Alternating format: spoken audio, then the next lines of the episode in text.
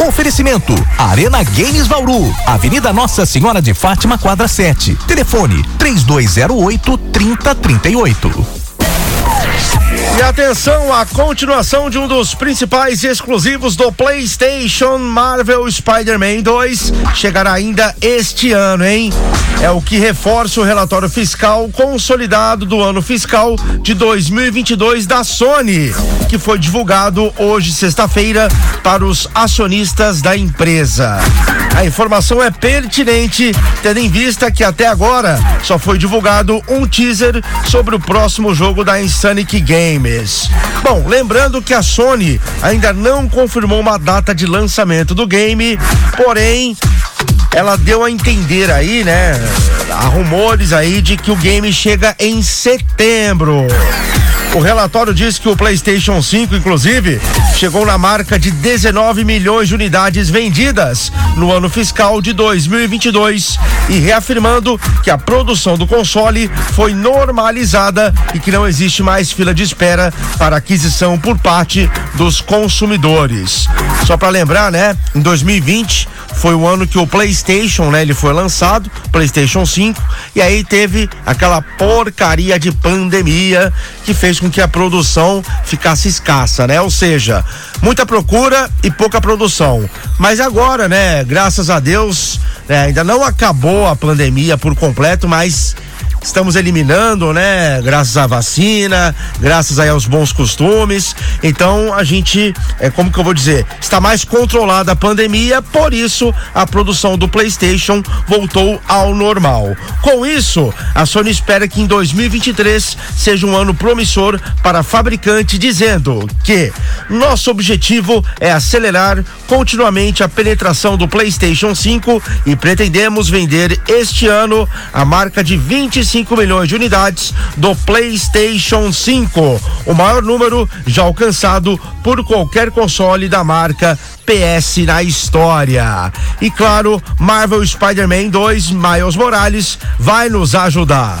Pois é, a aposta da Nintendo deste ano de vender mais suítes é o novo Zelda Tears of the Kingdom e da Sony, no caso, é o seu exclusivo Marvel Spider-Man 2 Miles Morales.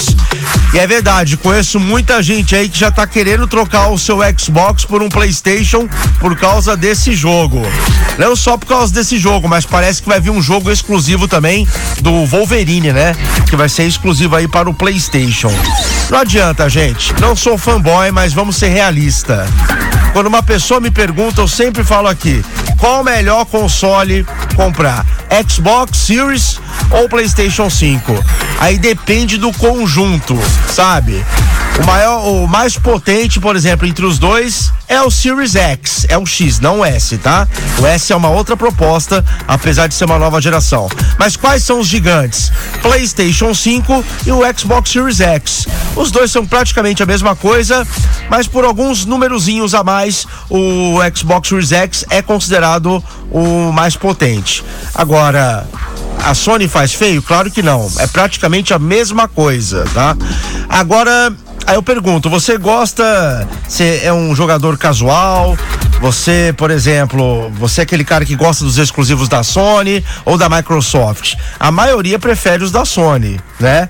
É Spider-Man, Uncharted, é, que mais? God of War. Aí eu falo, meu amigo, se você gosta desses jogos, não tenha a mínima dúvida, vá para o PlayStation 5, certo? Então, assim, não adianta. Em termos de exclusivos, a Sony ganha. A única que bate meio de frente é a Nintendo, né? Que também é uma outra proposta de videogame. É o hardware mais fraco de todos. Porém, se você quer jogar Zelda, Mario, Mario Kart, Donkey Kong, você só vai jogar na Nintendo. Então o que acontece, né? Os exclusivos acaba ganhando público. E não adianta. Hoje, eu normalmente, se a pessoa me pergunta qual videogame eu quero ter gráficos e quero ter os exclusivos legais para jogar, é o PlayStation 5, não adianta. Faltando 20 minutos para 5 da tarde. Bom, apesar disso tudo, né?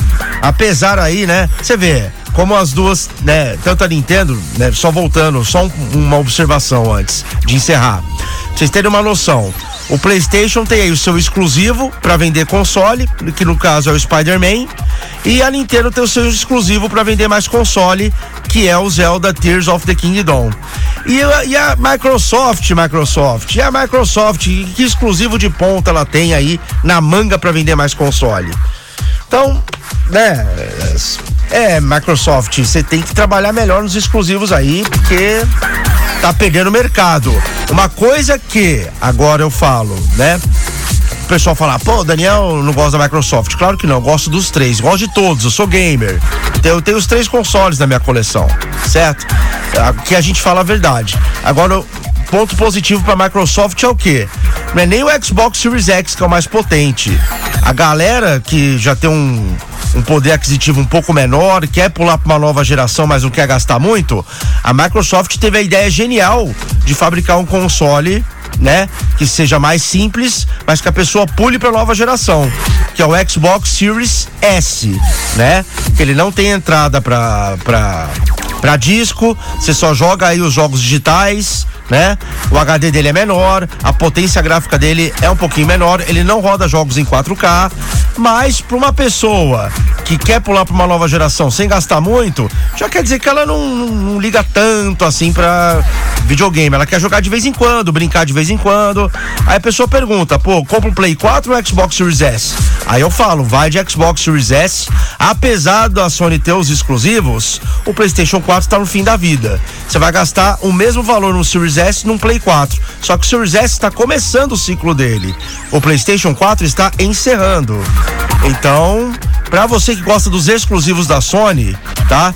Aí eu já aconselho a pular para um Play 5, né? Não comprar o Play 4 hoje em dia porque não vale a pena. Quem já tem, beleza.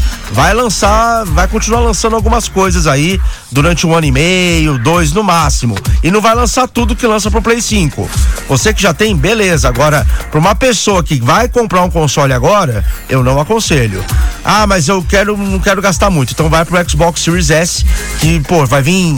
É, se bem que vai vir Street Fighter 6 também pro Play 4, mas se você comparar com os gráficos do Series S, do Play 4 perde bastante. Resident Evil 4 Remake saiu cheio de bug no PlayStation 4 aí.